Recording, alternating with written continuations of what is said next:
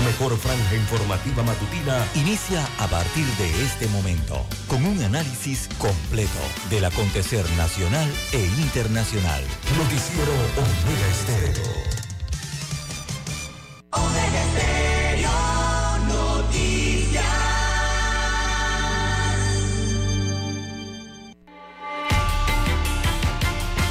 A continuación, los titulares, con los hechos que son noticias hoy.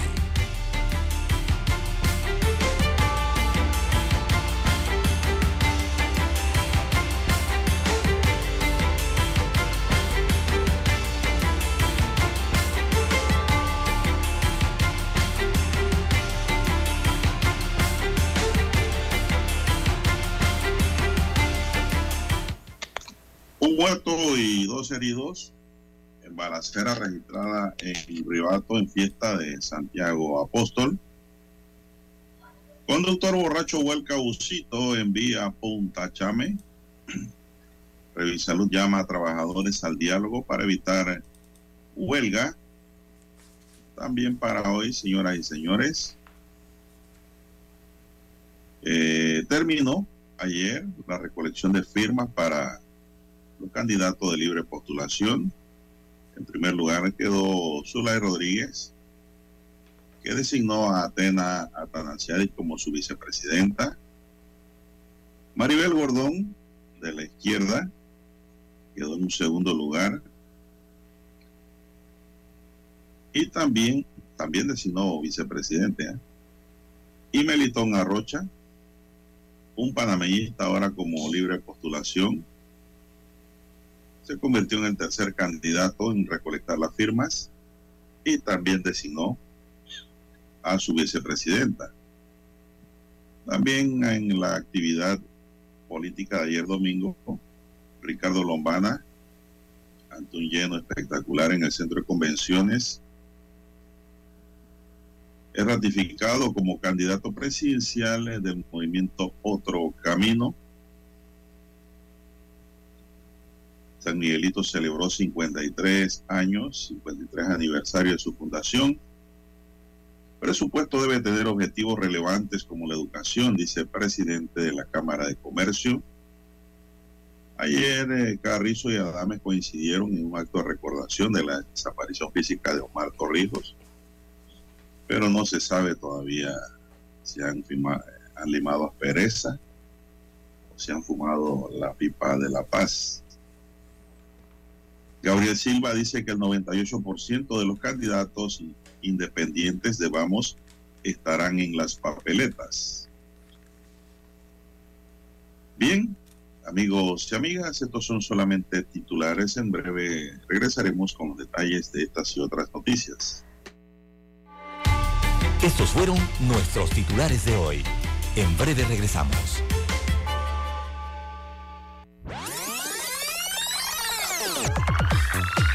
Omega Stereo tiene una nueva app. Descárgala en Play Store y App Store totalmente gratis. Escucha Omega Stereo las 24 horas donde estés con nuestra nueva app.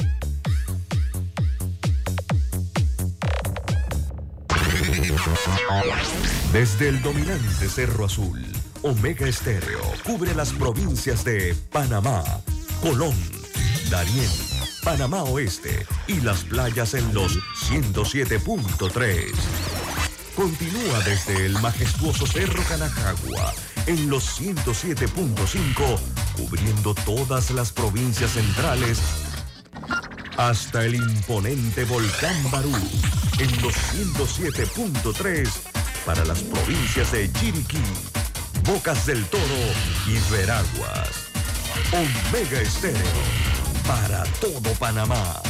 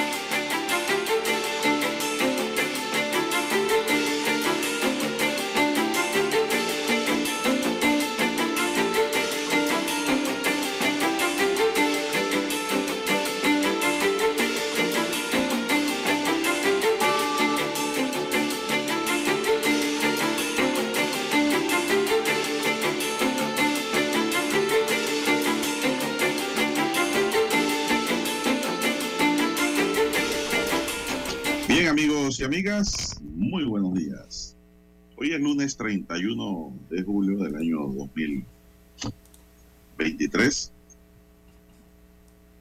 En el tablero de controles hoy nos acompaña Daniel Arauz Pinto en la mesa informativa. Les saludamos. César Lara. Y Juan de Dios Hernández Seguro para presentarle las noticias, los comentarios y los análisis de lo que pasa en Panamá y el mundo en dos horas de información iniciando la jornada como todos los días con fe y devoción, agradeciendo a Dios Todopoderoso por esa oportunidad que nos da de poder compartir una nueva mañana y de esta forma llegar a sus hogares, acompañarles en sus vehículos y lugares de trabajo. Pedimos para todos salud, divino tesoro, seguridad y protección, sabiduría y mucha fe en Dios. Mi línea directa de comunicación es el WhatsApp es el doble seis catorce catorce cuarenta y cinco para cualquier nota importante que nos quiera enviar, cualquier pregunta o consulta, pues ahí estamos en esa línea. Don César Lara está en redes sociales. Don César, ¿cuál es la cuenta? Bien, estamos en redes sociales, en arroba César Lara R, arroba César Lara R es mi cuenta en la red social Twitter. Allí puede enviar sus mensajes, sus comentarios, denuncias, fotodenuncias, el reporte del tráfico temprano por la mañana.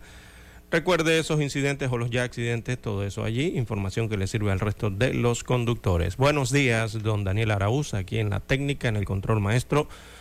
También a usted, don Juan de Dios, allí, allá en la unidad remoto 1, eh, y a todos los amigos oyentes que nos escuchan a nivel de la República de Panamá, sus provincias, comarcas, el área marítima, dos señales cubren el territorio nacional. También los amigos oyentes que ya nos sintonizan a través del canal 856 de Tigo, televisión pagada por cable a nivel nacional, Omega Estéreo llega a su televisor. También los que están en Tuning Radio, los que ya han descargado su aplicación de Omega Stereo y nos escuchan a través de sus dispositivos móviles, su celular. Bueno, si usted no la tiene, puede descargarla desde su tienda favorita para su sistema Android o iOS. Y también los buenos días a los amigos oyentes que nos sintonizan a través de omegaestereo.com. Allí la cobertura es a nivel mundial y también tiene tiempo, eh, perdón, audio en tiempo real allí a través de la página web de esta estación. Buenos días para todos, buenos días para usted, don Juan de Dios, ¿cómo amanece para este inicio de semana, pero también fin de mes? Fin de mes y vacaciones de vacaciones. Ah, bueno, las vacaciones también son importantes, don Juan de Dios. El que trabaja tiene derecho, el que trabaja 11 meses seguidos tiene derecho a un mes de vacaciones, don Juan de Dios. bueno, don César, un juez de garantía de Bocas del Toro ordenó la detención provisional de una mujer de 32 años por el homicidio de su mujer, Lidia Abrego Santos, de 27 años, perpetrado el 28 de julio en Changuinola. El hecho se dio cuando en medio de una pelea la víctima recibió al menos ocho heridas en diferentes partes del cuerpo que le provocaron su muerte. Así que la juez de garantía que recibió el caso le ordenó, a César, detención provisional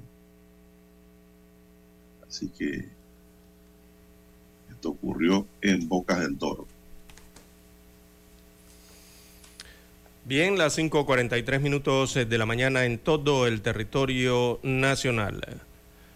Eh, en más informaciones eh, para la mañana de hoy, bueno, un bombero se convierte en héroe, eh, salvó de morir ahogados a un padre y a su hijo.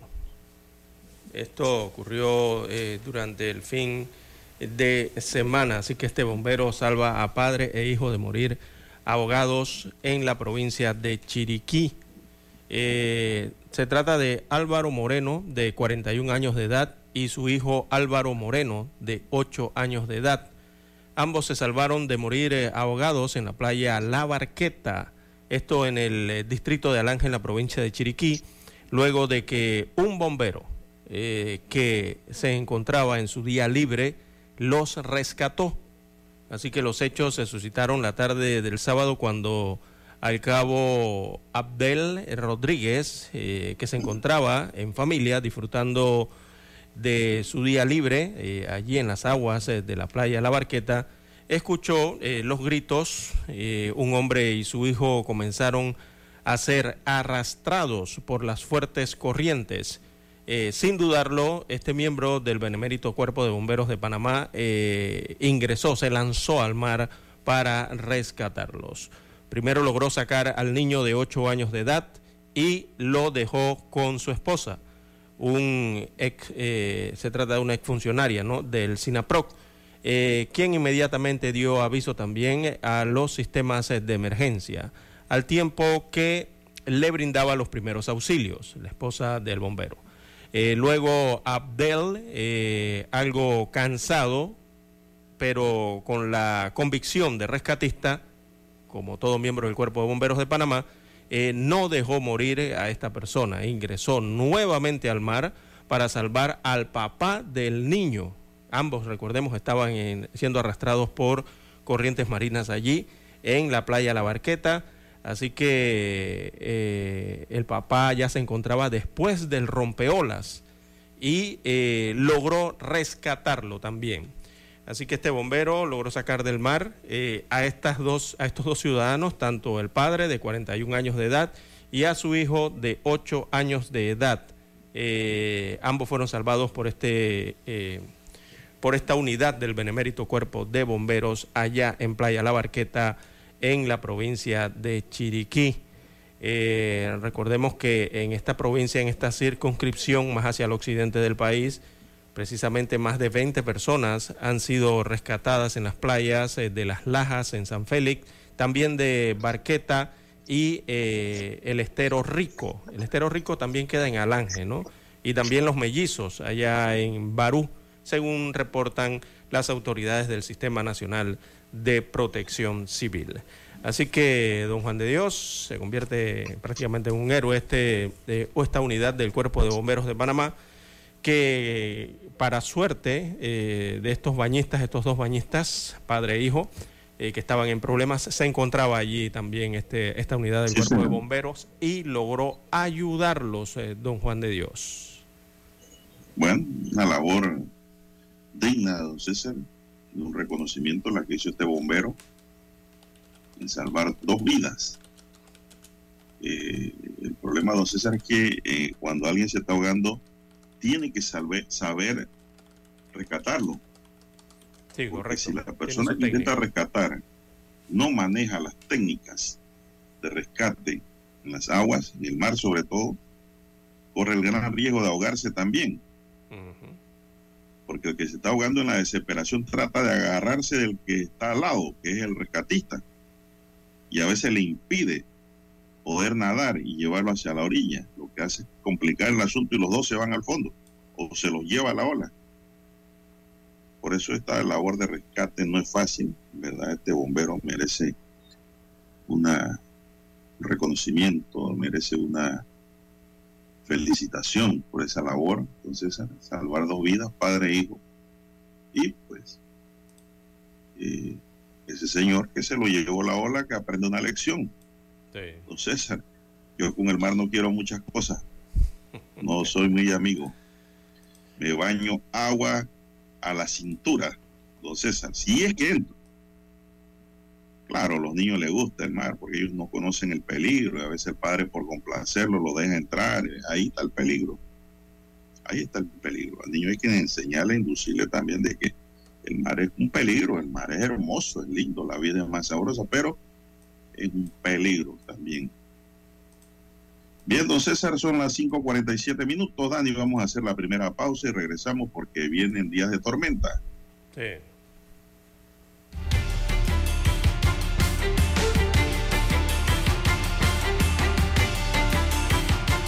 Para anunciarse en Omega Estéreo, marque el 269-2237. Con mucho gusto le brindaremos una atención profesional y personalizada. Su publicidad en Omega Estéreo. La escucharán de costa a costa y frontera a frontera. Contáctenos 269-2237. Gracias.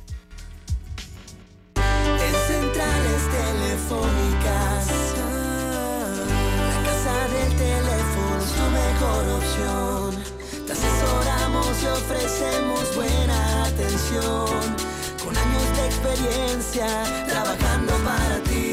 La casa del teléfono, ubicados en ya Brasil y vista hermosa. La casa del teléfono, líder de telecomunicaciones. La casa del teléfono, distribuidores de Panasonic. Ven a visitarnos. La casa del teléfono.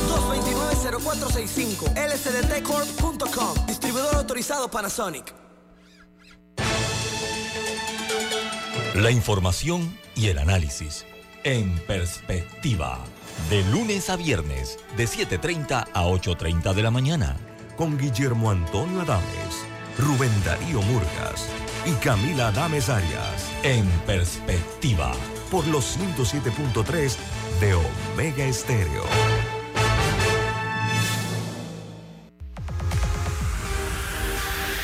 Omega Stereo tiene una nueva app. Descárgala en Play Store y App Store totalmente gratis. Escucha Omega Stereo las 24 horas donde estés con nuestra aplicación totalmente nueva.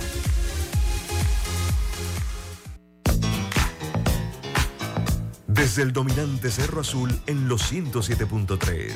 107.3. Continúa por el majestuoso Cerro Canajagua en los 107.5 para provincias centrales. Hasta el imponente Volcán Barú. Volcán Barú. En los 107.3.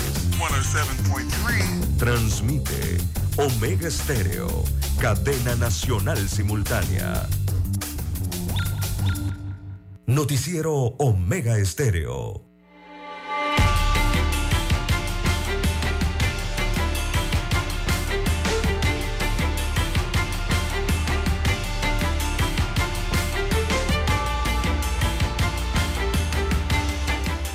Bien, seguimos, señoras y señores.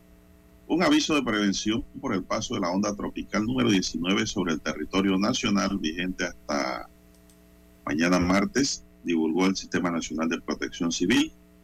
De acuerdo a un aviso de vigilancia del Instituto de Meteorología e Hidrología de Panamá, INPA, el paso de la onda número 19 sobre el territorio panameño podría presentar ráfagas de vientos y aguaceros con tormentas significativas según detalla la entidad, entre las áreas bajo aviso se encuentran las provincias de Darién, Panamá, Panamá Oeste, Coclé, Herrera, Los Santos, Veraguas, Chiriquí, Bocas del Toro, al igual que los sectores marítimos del país y la comarca Nuevo Buglé, la Emberaguanán y la Gunayala.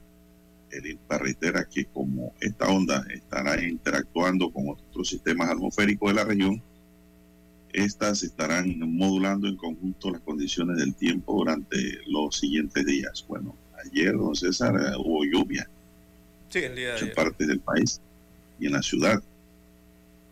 Día oscuro se registró ayer y esta es por la onda 19, don César. Así es, está atravesando, está recorriendo el país eh, de forma moderada esta onda eh, tropical. Eh, bueno, yo uso acá la nomenclatura del NHC de los Estados Unidos. Acá la tienen como marcada como la onda 23 para Panamá, el INPA la marca como la onda 19. Eh, esta onda tropical, eh, bueno, eh, don Juan de Dios está ya en el occidente del país, entiéndase más allá de la comarca Nave Buglé, la provincia de Chiriquí, ya a punto de salir entonces del territorio panameño. Eh, se ha desplazado durante las últimas horas, desde el día de ayer, toda la noche, eh, a lo largo del país, sobre todo en la tarde de ayer ¿no? y la noche que cayeron estos importantes aguaceros. Eh, precisamente debido a, las condiciones que presenta esta onda tropical, don Juan de Dios, es lo que presenta, hace que se presente, corrijo, eh, las condiciones favorables para los oleajes. Eh, mire usted la noticia que estábamos hablando hace algún instante. Eh, precisamente esta onda tiene o provoca las condiciones favorables para que se registren oleajes en el país, tanto en la vertiente del Pacífico como en la vertiente del Caribe. Adicionalmente generará tormentas eh, que serán fuertes en zonas marítimas eh, y también tormentas que llegarán por eh, fronteras ingresando al continente panameño, o sea, vendrán desde el mar hacia la parte territorial. En el Caribe, esta madrugada se están registrando perdón, algunos aguaceros y también tormentas en la provincia de Colón. Eh, vienen desde el mar estos aguaceros durante las primeras horas de esta mañana en la comarca Gunayala, también el norte de Veraguas, esta parte de Santa Fe, eh, ¿verdad? De Veraguas estará experimentando agua, eh, lluvias que van a ingresar desde el océano o del mar Caribe en este caso, también la comarca Nave Buglé. Para la tarde se prevén chubascos y lluvias especialmente de ligeras a moderadas en el Caribe. Mayor parte de esto estará ocurriendo en sectores eh, del occidente y el oriente caribeño. Para el Pacífico, donde vive la mayoría eh, de las personas, eh, don Juan de Dios, la población se asienta, se asienta más en las llanuras del Pacífico. Veamos rápidamente la madrugada y mañana se esperan lluvias y aguaceros de variada intensidad en el Pacífico, ingresando desde la frontera de Darién por el Golfo de Panamá hacia sectores eh, sur, el sector sur de las provincias centrales, entiéndase península de Azuero, Coclé y también Veraguas, la parte sur. También irán a dar a estas lluvias hacia el Golfo de Chiriquí, eh, abarcando costas eh, del occidente. Desde el mediodía se prevén lluvias y aguaceros desde ligeras a fuertes con actividad eléctrica dispersas en la mayor parte de la vertiente Pacífico y persistiendo hasta horas de la noche sobre las provincias centrales y occidente eh, con intensidades hasta muy fuertes, señala el INPA el día de hoy, con fuerte actividad eléctrica y también podrían fortalecerse sobre las áreas marítimas y costeras. Así que el estado del tiempo para el día de hoy. Va a estar algo lluvioso eh, el día Don Juan de Dios. Bien, son las 5.55 minutos, señoras y señores.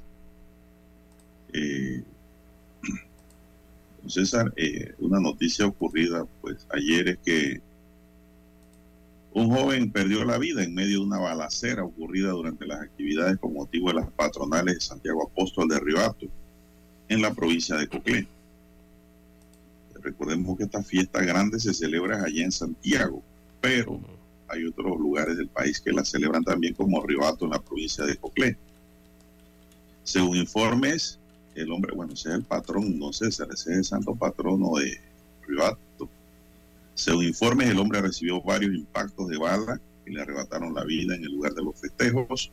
Además del joven falleció, otras dos personas resultaron heridas en este lamentable episodio. Las autoridades iniciaron una investigación de este hecho para esclarecer las circunstancias y dar con los responsables del acto de violencia. La comunidad de Ribato de Antón se encuentra pues conmocionada y consternada por lo ocurrido, ya que las patronales de Santiago Apóstol son una tradición llena de alegría y festividades, celebración por todos los habitantes de Ribato. Se esperan que las patronales de Santiago Apóstol, a pesar de este acontecimiento, puedan continuar siendo una oportunidad para fortalecer los lazos comunitarios y reafirmar los valores de paz y convivencia que deben prevalecer en nuestra sociedad, don César. De hecho, ocurrió ayer. Lamentable. Lamentable. La actividad empañó la fiesta de Ribato. Sí, Santiago Apóstol también eh, tiene celebraciones en Natá. Eh, la principal que conocemos es la de Santiago, ¿no? Por sus patronales tan promocionadas. Pero la verdad es que hay diversas iglesias, ¿no? Y comunidades, pueblos en el país que siguen eh, la devoción de Santiago Apóstol. Natá también es uno de esos distritos en la provincia de Coclea, además del distrito de Antón, específicamente en el corregimiento de Río Hato, donde se ha escenificado lamentablemente este hecho eh, de sangre en medio de esta celebración religiosa, eh, don Juan de Dios. Eh, Riohato es uno de los, eh, es uno de los, digamos, distritos, lo voy a tomar como distrito, es uno de los distritos de mayor población que tiene, perdón, el, corregimiento de mayor población, corrijo, corregimiento de mayor población que tiene el distrito de Antón, don Juan de Dios es uno de los más poblados eh, del país, de, ese distrito, perdón, actualmente. Tiene más población que el mismo corregimiento de Antón, don Juan de Dios, y que otros corregimientos como del Valle y otros que tiene allí eh, el distrito de Antón. Mucha gente vive ahora en Río Hato, don Juan de Dios, y hay eh, un desarrollo inmobiliario importante en ese punto de la República de Panamá, todo el corregimiento de Río Hato. Eh, ha existido una explosión. Sí, ha existido una explosión, don Juan de Dios, urbanística en ese corregimiento, porque recordemos que allí está el sector que ahora muchos conocen como Punta, eh, perdón, eh, la costanera pacífica, ¿no?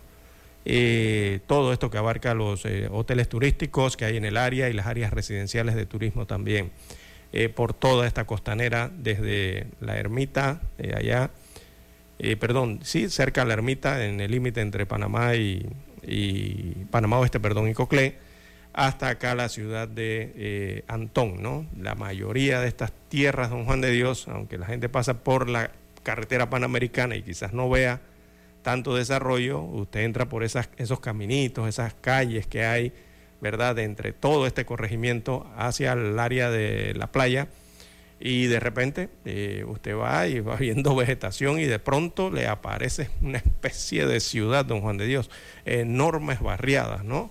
Eh, y enormes desarrollos turísticos. Así está Río Hato, don Juan de Dios, eh, que celebra también a Santiago No, no, Río Hato ya no es para pobres. No es para pobres. No, no, para nada. Algunos corregimientos nada más, ¿verdad? Más hacia, la, hacia, el, hacia el punto cabecera, ¿no? Del mismo corregimiento de Río Hato. Eh, más hacia ese punto, pero el resto, eso está eh, con mucho valor, eh, don Juan de Dios. Bien, seis son las seis en punto de la mañana. César, seis en punto de la mañana. Vamos a hacer un alto aquí. Regresamos con más noticias.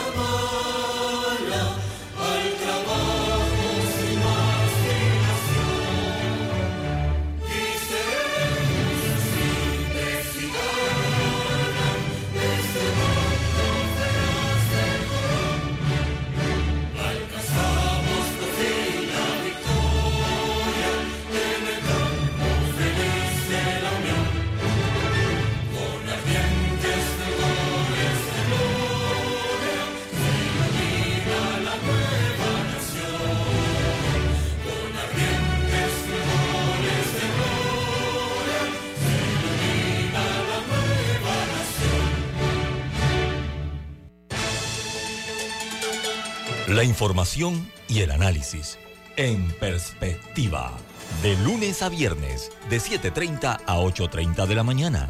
Con Guillermo Antonio Adames Rubén Darío Murgas y Camila Dames Arias. En perspectiva. Por los 107.3 de Omega Estéreo. Noticiero Omega Estéreo.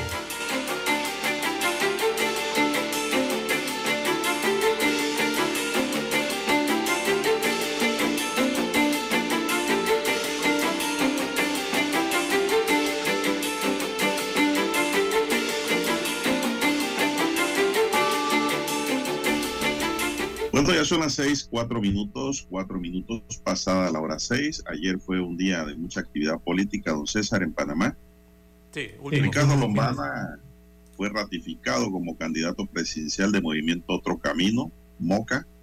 En su discurso, Lombana manifestó que para desplazar la corrupción es urgente realizar reformas profundas en los tres poderes del Estado en total son 10 los candidatos de partidos políticos y por libre postulación que ahora buscarán la silla presidencial en las elecciones del 5 de mayo de 2004, eh, no sin dejar de tomar en cuenta de que pueden haber algunas alianzas todavía por allí eh, que se pueden dar, ¿no? Hay tiempo, hay periodo para ello. Sin embargo, Lombana dijo que no hay alianza con partidos tradicionales y con gente que tiene un pasado bajo la sombra de la corrupción. Mejor es ir solo que mal acompañado. Hoy empieza una nueva etapa en la construcción de otro camino, otro camino para Panamá y otro camino para la política, un camino que nos debe llevar a la presidencia de la República a rescatar el Estado y sus instituciones, dijo el político. Esta fue una de las frases de inicio del discurso de Ricardo Lombana luego de ser ratificado ayer en Convención Nacional como candidato presidencial del movimiento Otro Camino. Lombana inició su discurso diciendo que cuando corrió en el año 2019 para la presidencia como independiente de verdad y de libre postulación, la gente en el país le decía, ¿dónde está, eres tú y cuántos más? ¿Dónde está tu estructura? Y ahí fue cuando dijo, ahora sí tengo mi estructura y esa estructura con gente calificada para gobernar está aquí, ante los vítores y aplausos de todos los presentes que se dieron cita en el Megapolis Convention Center, donde no cabía el clásico alfiler. Gente de todo el país y de las comarcas dijeron presente ayer ante la presencia de Ricardo Lombana. Tenemos grandes desafíos que afrontar. El tiempo se acabó, pero no solo se acabó para la mala política, sino que se acaba para el planeta también, desafiado por los constantes cambios provocados por la acción humana, indicó, entre ellas la minería. Lombana manifestó que tenemos un gran reto y una gran responsabilidad. Debemos evolucionar para cuidar esos recursos naturales que nos permiten ser un país de unión, un pueblo que acerca. Llegó el momento de pensar cuál es ese gran sueño que nos representará en el mundo en los próximos 100 años, cuál será el nuevo canal de Panamá y cómo cuidamos lo que tenemos hoy sostuvo que el otro gran desafío que tiene el país y la humanidad es la pérdida de confianza en la democracia y dijo que el apoyo a la democracia en Panamá ha caído desde un 75% al 35% de entre 1996 y 2021. Quienes nos han gobernado en estos 25 años nos han drenado económicamente y nos han desprestigiado dentro y fuera del país. Por eso necesitamos dar un vuelco definitivo, un gran revolcón, como dijo José Salvador Muñoz en su momento en el año 1994. La política debe volver a dar soluciones, pero sobre todo volver a dar esperanza y razones para creer, enfatizó Lombana. Agregó que quienes creemos en la democracia debemos comprometernos con un cambio definitivo. Basta de los mismos de siempre rodeados de sus peores aliados diciéndonos que vienen a cambiar los problemas de un país que ellos gobiernan hace no 5, ni 10, ni 15 años, sino 40. Ellos son los responsables no solo de la realidad que vivimos, sino de los bajos niveles de confianza en nuestras instituciones. Agregó que solo basta ver el mapa político de nuestra historia reciente para ver quiénes se han alternado en el poder una y otra vez. Nombres distintos, sí, algunos, pero los mismos aliados, las mismas camarillas, los mismos compinches y los mismos acuerdos de recámara, y todavía tienen el tupé de pedirnos que hagamos alianza con ellos. No, señores, nosotros venimos a cambiar Panamá, no a garantizarle sus negocios ni sus cuotas de poder, indicó Lombana. Sostuvo además que la corrupción y el deterioro institucional es un tema que asegura lo desvela. Precisó que ahora ve que lo mismo de siempre, los que se amparan y esconden en fueros, los que participaron de gobierno con funcionarios condenados, los que defienden a las empresas de corrom que corrompen, decir que van a combatir la corrupción y el Estado clientelista. ¿Cuándo? Nosotros sí lo haremos, pero para desplazar a los corruptos, para desmantelar el Estado clientelista, es urgente realizar reformas profundas en los tres poderes del Estado.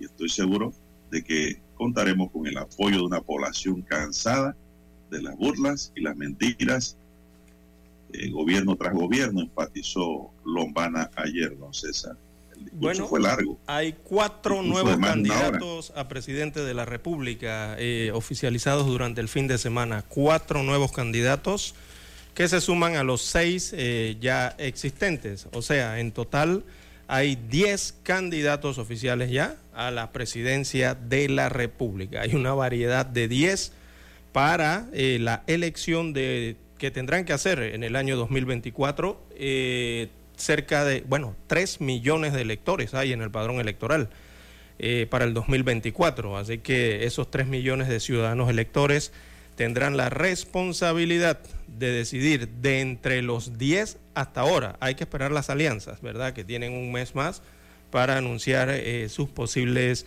alianzas. Así que ayer también se definió que eh, el abogado Alberto Toto Álvarez se definió como candidato presidencial del partido País, también fue anunciado durante el fin de semana. Eh, él es el presidente del Partido Alternativa Independiente Social País, fue proclamado el pasado 29 de julio, durante el fin de semana este, político que acaba de pasar, por ese colectivo en su convención nacional como candidato presidencial para las elecciones generales de mayo del 2024. De 128 convencionales habilitados, 82 votaron a favor y uno en contra en esa convención del partido político País. Eh, igualmente, durante el fin de semana, bueno, entraron también en la carrera. Finalmente se definen los candidatos por la libre postulación, que son otros tres eh, que se suman entonces a, la carrera y forman los 10 candidatos en general. Así que el Tribunal Electoral también confirmó durante el fin de semana eh, extraoficialmente, según el conteo de las firmas, eh, a dos abogados, veo aquí en la fotografía hay dos abogados y una economista. Así que se tratan de los candidatos eh, por la libre postulación. la de mayor cantidad de firmas, la, candidata que mayor cantidad de firmas obtuvo fue Zulay Rodríguez, ella es abogada. Eh, va a participar entonces como candidata eh, aspirante a la eh, perdón aspirante a la silla presidencial en el 2024.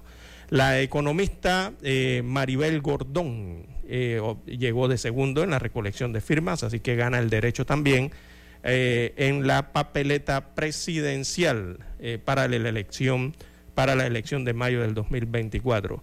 Y también el exdiputado que es abogado Melitón Arrocha eh, logró eh, la tercera casilla entonces en las recolecciones de firmas eh, y le da el derecho a participar en las elecciones del año 2024, todos como aspirantes por la libre postulación, conocida también aquí en Panamá, algunos la llaman independiente. Pero bueno, allí se suma entonces estos tres candidatos independientes sumado a Álvarez, que se definió el fin de semana, y también a Ricardo Lombana, que finalmente fue oficializado por su colectivo político y completan la oferta electoral, por lo menos hasta este momento, don Juan de Dios. Hay 10 candidatos a la presidencia de la República. ¿Quién lo, quién lo diría, no? ¿O quién lo pensaría para un país como Panamá? Bien, 6, 13 minutos eh, de la mañana en todo el territorio nacional. Daniel nos pide la pausa y retornamos con más temas. Noticiero Omega Estéreo. Desde Washington, vía satélite, presentamos Ciencia y Tecnología.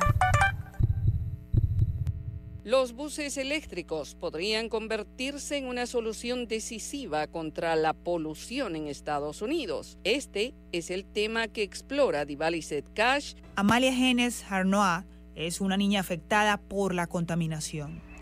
Tengo asma y me dolía mucho la garganta. Ella, como los más de 25 millones de niños en el país, está expuesta a la contaminación atmosférica que crean los más de 500 mil autobuses escolares que funcionan con gasolina en Estados Unidos. Un problema ambiental para lo que la administración Biden concedió mil millones de dólares de la ley bipartidista de infraestructura para sustituir los buses diésel por autobuses eléctricos de cero emisiones contaminantes. Ricardo Lobos es experto en transición de movilidad y manifiesta. El primer beneficio es salud, ya el ambiental, indirectamente, por supuesto, menos material particulado al aire, menos calentamiento global, no hay dependencia energética de que los precios suban, ¿cierto?, por algún conflicto bélico, hay un mensaje educativo. La escuela primaria Rockery Forest, en Maryland, fue la primera institución que empezó a utilizar la flotilla de más de 200 buses eléctricos en el condado de Montgomery. Jennifer Lowndes es la directora de este centro educativo y menciona. Los autobuses se detienen y los niños ni siquiera pueden escuchar su autobús y saben que están viajando en un autobús que cuida el medio ambiente. Están muy felices. En tan solo una hora, Carmen Cortés pasó de maniobrar pesados buses a diésel durante 23 años a manejar buses eléctricos silenciosos y comparte su experiencia. Porque es limpio ya no tienes que embarrarte de aceite. Divalicet Cash, Voz de América. Desde Washington, vía satélite, hemos presentado Ciencia y Tecnología. Omega Estéreo, cadena nacional. Noticiero Omega Estéreo.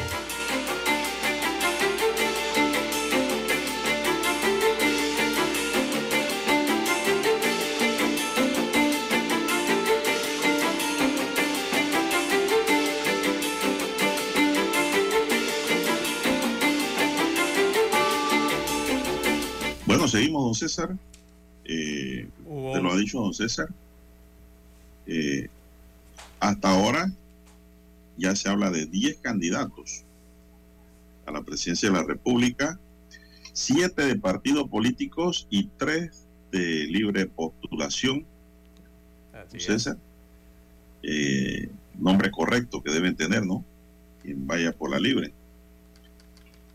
Esto aquí lo interesante también, don César, es de que, los de libre postulación estaban obligados por ley ayer mismo a dar el nombre de su compañero de fórmula.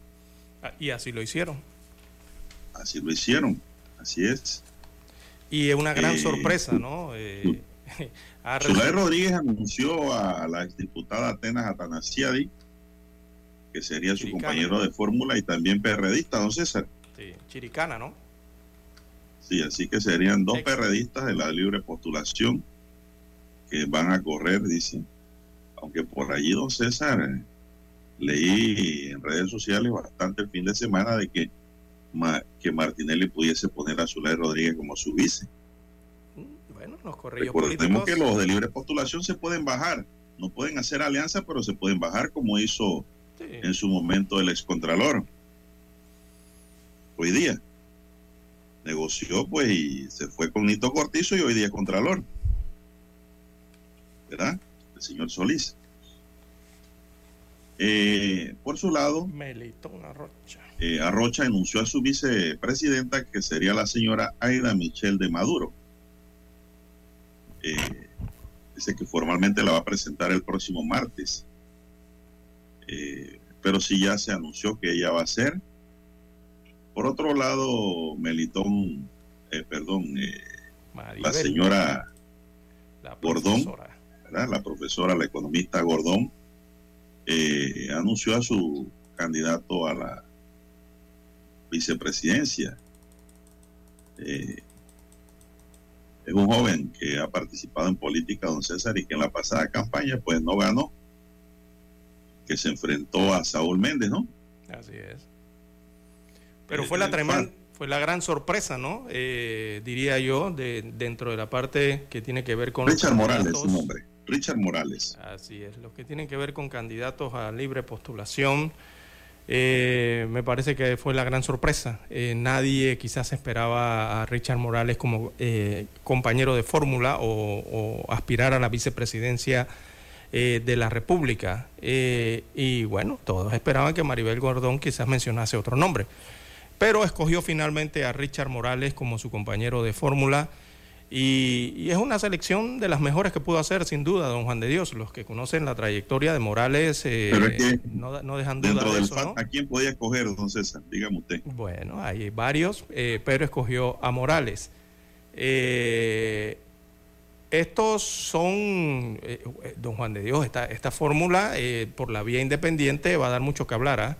Eh, es más, ya está dando de qué hablar durante todo el fin de semana. Ya no hay independiente ahí, don César, eh, es de libre postulación. el verdadero independiente que estaba en esa campaña no ganó. Usted mismo lo dijo. ¿Mm? El profesor y doctor Francisco Carreira, ese sí era el verdadero independiente.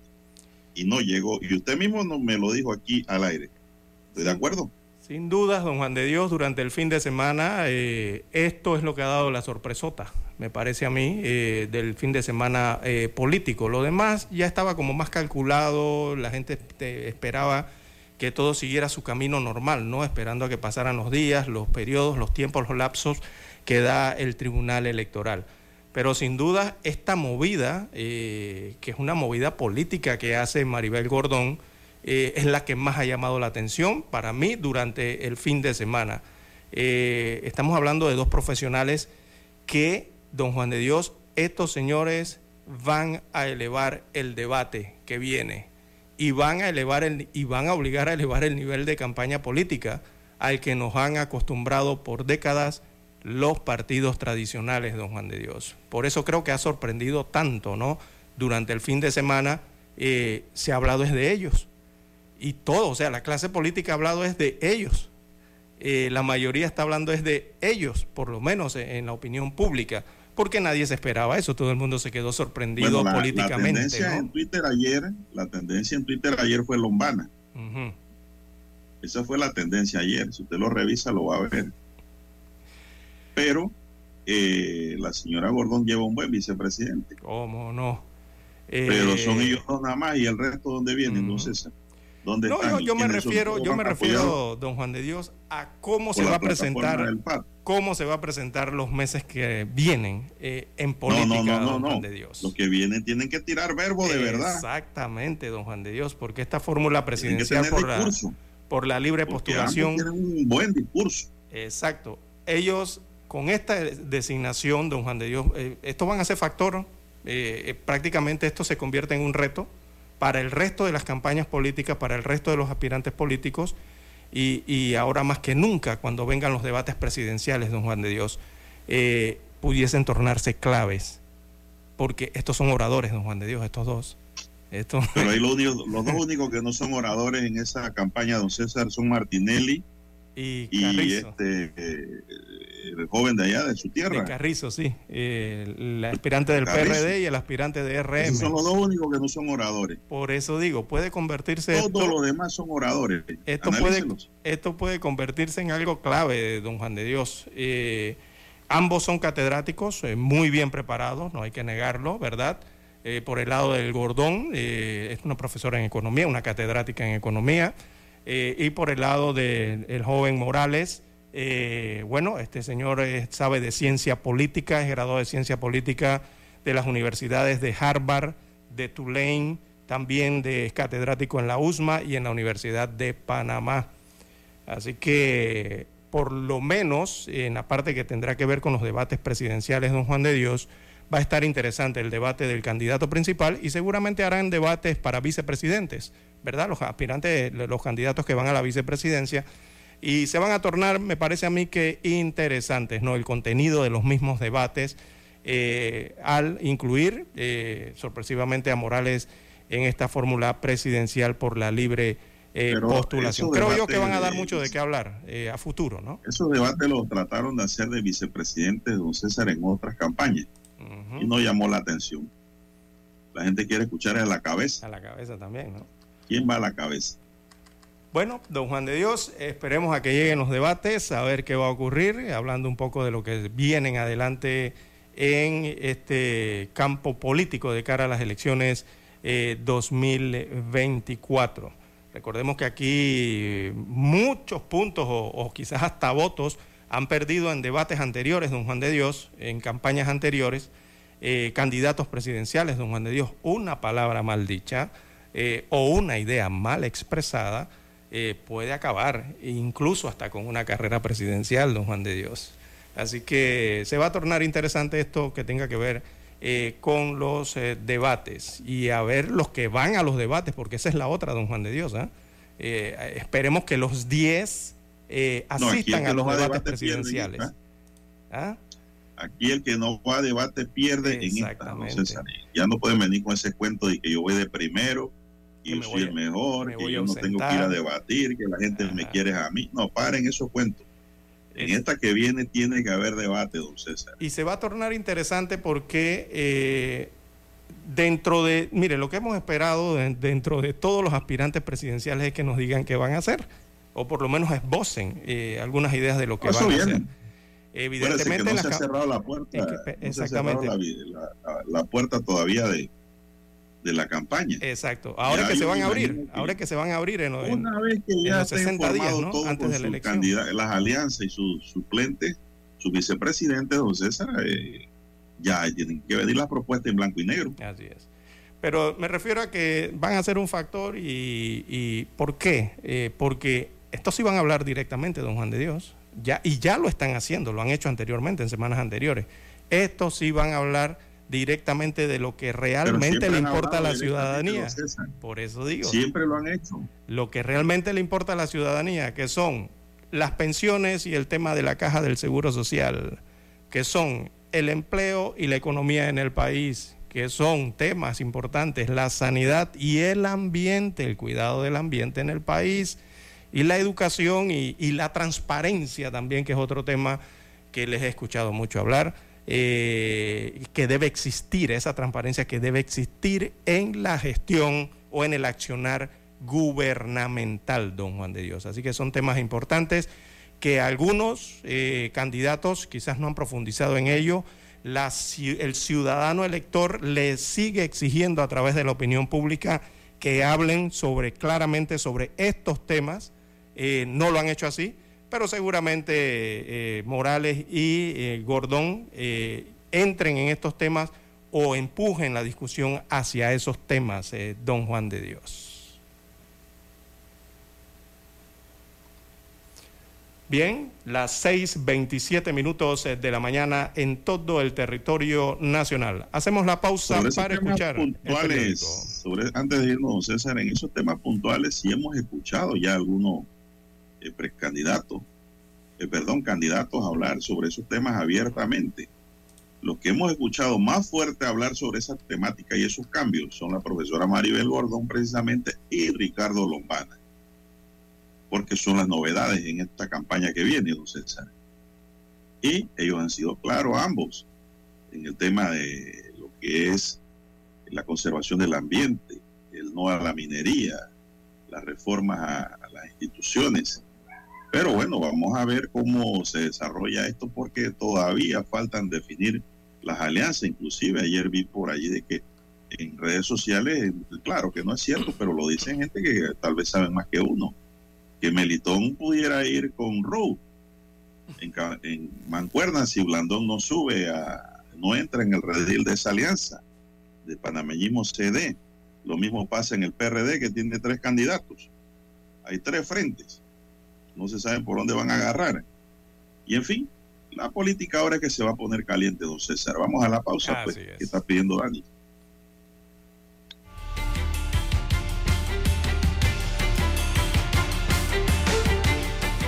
Noticiero Omega Estéreo.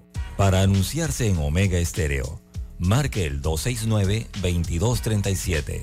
Con mucho gusto le brindaremos una atención profesional y personalizada su publicidad en Omega Estéreo.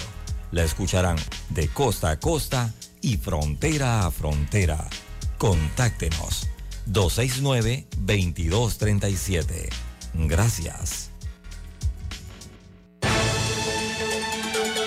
La información y el análisis en perspectiva. De lunes a viernes, de 7.30 a 8.30 de la mañana. Con Guillermo Antonio Adames, Rubén Darío Murgas y Camila Adames Arias. En perspectiva. Por los 107.3 de Omega Estéreo.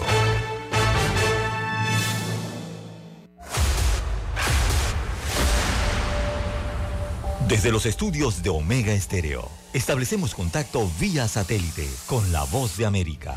Desde Washington, presentamos el reportaje internacional.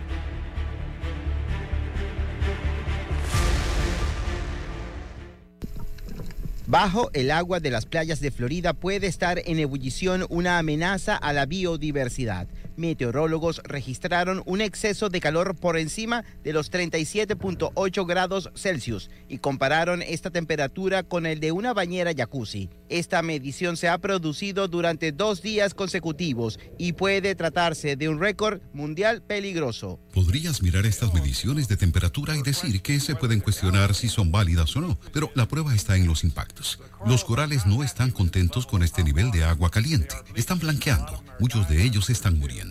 Y se sabe que estas aguas calientes se extienden a una gran profundidad. He visto algunas medidas de 90 grados Fahrenheit hacia abajo al nivel de los arrecifes. Un calor sin precedentes, así es calificado por los meteorólogos el fenómeno que se produce en la cuenca atlántica cerca de Florida. En la bahía de Los Cayos, de Florida, los pescadores ven con preocupación la actividad en el mar y temen que más allá de la actividad productiva se impacte gravemente la vida marina. He estado aquí haciendo esto durante los últimos seis años. Se ha vuelto cada vez más grave cada verano que hemos estado pescando. Todo está muy, muy caliente, hasta una temperatura del agua de 101 grados. Las emanaciones de dióxido de carbono pueden estar vinculadas con la elevación de la temperatura, de acuerdo con los expertos de Yale. Estiman que el próximo año puede ser similar y calculan que quedan al menos dos meses de calor extremo en las aguas. José Pernalete, Voz de América, Miami. Escucharon vía satélite desde Washington el reportaje internacional.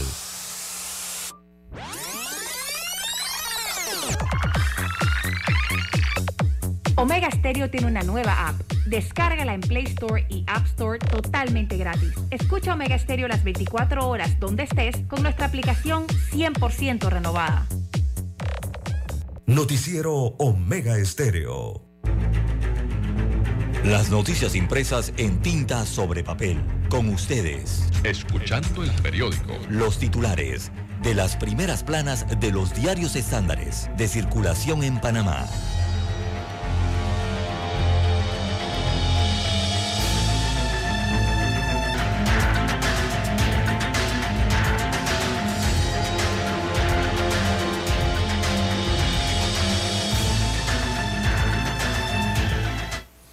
Bien, amigos oyentes, el diario La Prensa titula para este lunes 31 eh, de julio del año 2023 La granja de troles que apoya a Cortizo y a Carrizo. Es el principal titular, lo destaca la unidad de investigación del diario La Prensa. Veamos rápidamente de qué versa la investigación. Dice que una granja de 352 cuentas troles eh, suspendidas, eh, estas cuentas han sido suspendidas por el Twitter, eh, publicaban entonces contenido favorable al presidente Laurentino Cortizo y a su vicepresidente José Gabriel Carrizo Jaén. Eh, también publicaban información a favor del partido oficialista para las presidenciales del año 2024. Destaca hoy la información del diario La Prensa. Eh, destaca que más de un, año después, eh, una alianza periodística identificó 100 nuevas cuentas falsas muy similares a las sacadas del juego por Twitter, también con contenidos eh, pro Carrizo que además denotan, no, dice aquí que además denostran, perdón, a competidores eh, como Martín Torrijos Espino. O sea, eran cuentas básicamente para atacar a los contrincantes políticos. Así que al menos 100 cuentas falsas similares eh, de las de Twitter también habían sido suspendidas y respaldaban ahora al candidato presidencial del PRD y, y, atacaban a sus adversarios. O sea que habría que sumar las 352 más otras 100 cuentas más en las redes sociales que se dedicaban a esto, eh, según señala el diario La Prensa. Esta es una investigación eh, de la redacción de los equipos de CLIP y también los cazadores de fake news con el apoyo del UOL. Destaca hoy el diario La Prensa. También para hoy, bueno, Cortizo aumentó la deuda en 19.124.6 millones de dólares en cuatro años. Así que el 30 de junio del año 2019, un día antes que asumiera el poder la administración de Laurentino Cortizo, para ese tiempo el saldo de la deuda pública de Panamá era de 26.612 millones de dólares. Cuatro años después, el 30 de junio del año 2023, la cifra se habría elevado a 45.737 millones de dólares, es decir, que experimentó un crecimiento de 19.124 millones de dólares. Esto en porcentaje viene siendo un 72% de aumento eh, de la deuda eh, pública o la deuda eh, del saldo de la deuda pública del país tan solo en cuatro años. Altísimo porcentaje. ¿ah? También para hoy tenemos Rodríguez, Gordón y Arrocha en la carrera. Destaca el diario La Prensa que este domingo terminó el periodo de recolección de firmas por la libre postulación, eh, marcando entre otros, marcado entre otros temas por el aprovechamiento de los partidos políticos en esta figura. De hecho, tres activistas eh, de partidos políticos, Zulay Rodríguez y Maribel Gordón, y también Olmedo Arrocha, creo que se refieren a Melitón Arrocha, eh, eh, coparon entonces los espacios de la candidatura presidencial por la libre postulación. Debe ser Melitón Arrocha, creo que hay un gazapo allí en la redacción. En otros títulos del diario La Prensa para hoy, Caja del Seguro Social debe corregir fallas en manejo del fentanilo.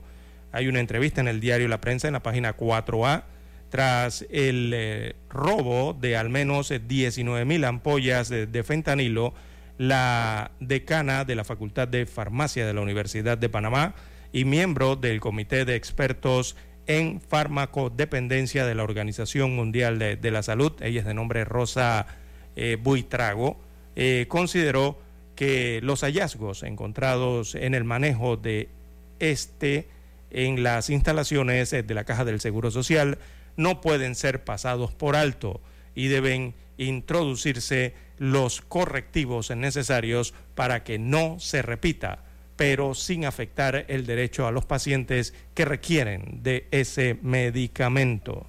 Recordemos que hay investigaciones y se han recogido algunos hallazgos. También eh, el diario La Prensa titula para hoy, Ricardo Lombana eh, dijo ayer, tenemos que cambiar la asamblea.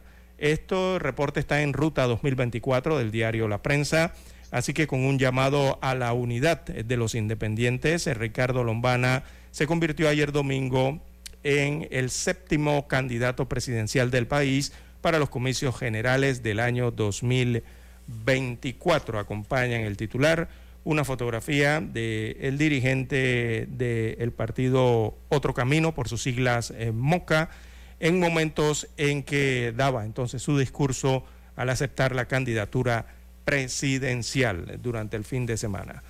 También para hoy el diario La Prensa en la sección Vivir Más desarrolla el reportaje Esta es la fascinante araña cangrejo gigante si es, está en la página 5B y entró en la plana porque la verdad es que es gigante.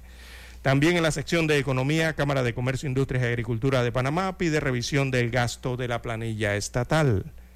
También eh, en los deportes, bueno, el Ocean to, bueno, esto es Océano a Océano 2023. Esto es en el ciclismo, así que pedalistas se tomaron Panamá, destaca la plana de deportes del diario La Prensa. Se trata de unos 5 mil eh, ciclistas o pedalistas de diferentes países que participaron ayer domingo en la Gran Fondo Océano a Océano Panamá 2023.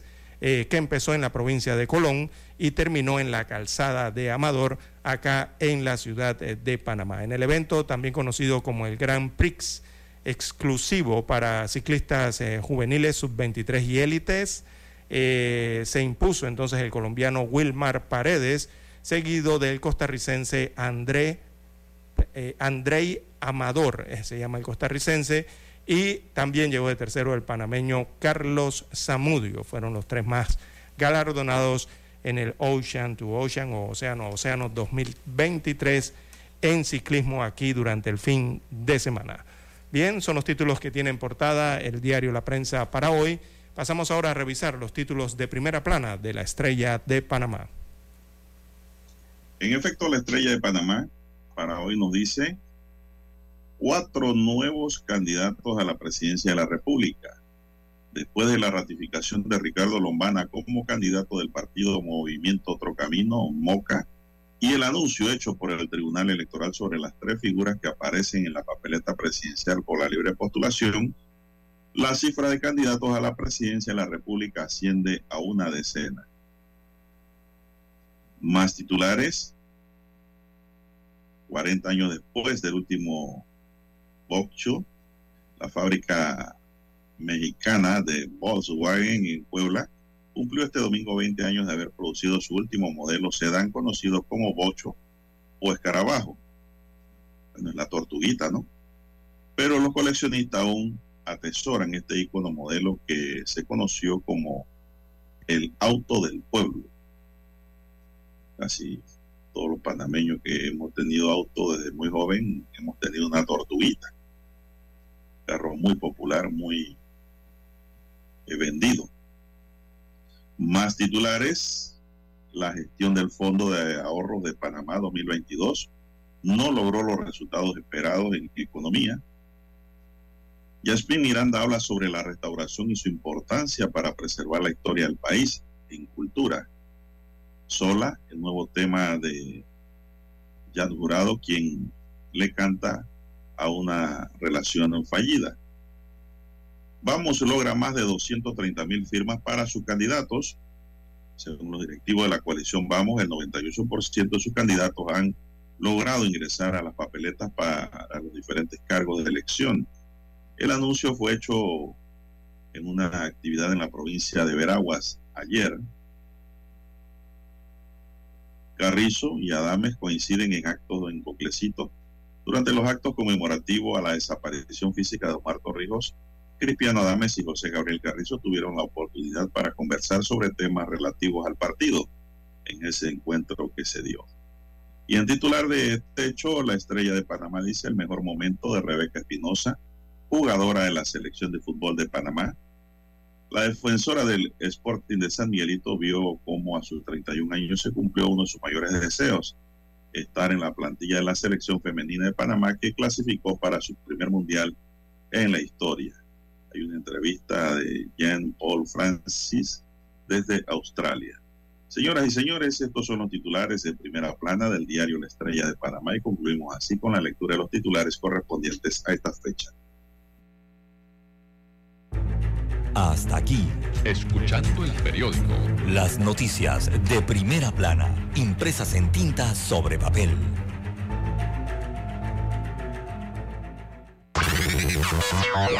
Desde el dominante Cerro Azul, Omega Estéreo cubre las provincias de Panamá, Colón, Darién, Panamá Oeste y las playas en los 107.3.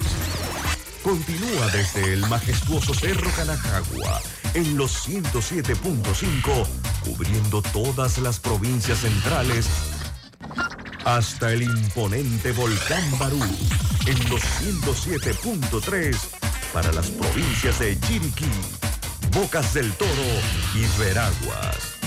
Omega Estéreo para todo Panamá.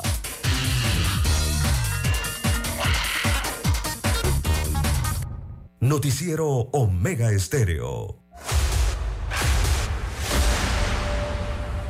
Desde los estudios de Omega Estéreo, establecemos contacto vía satélite con la voz de América. Desde Washington, presentamos el reportaje internacional.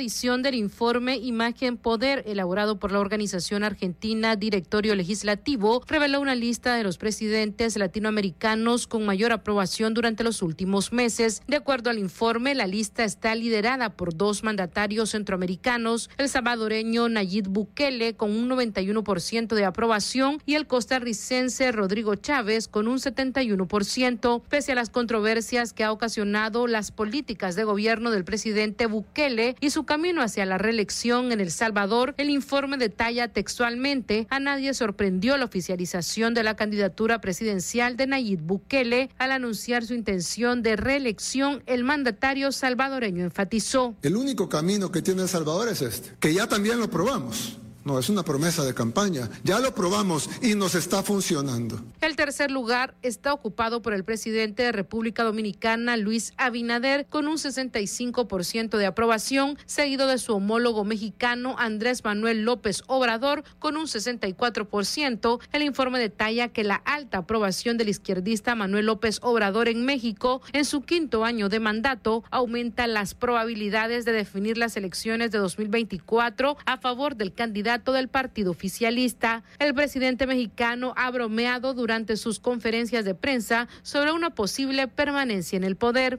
Ese diablillo me da a veces consejos a mí. Dice, ahora diles que este, no se van a poder hacer elecciones y te vas a quedar hasta el 2030. mientras la peruana Dina Baluarte tiene 17%, un porcentaje aún menor que el 19% que alcanzó el presidente venezolano Nicolás Maduro. Sala de redacción, Voz de América. Escucharon vía satélite desde Washington el reportaje internacional. Noticiero Omega Estéreo. Es momento de adentrarnos al mar de la información. Este es el resultado de nuestra navegación por las noticias internacionales más importantes en este momento.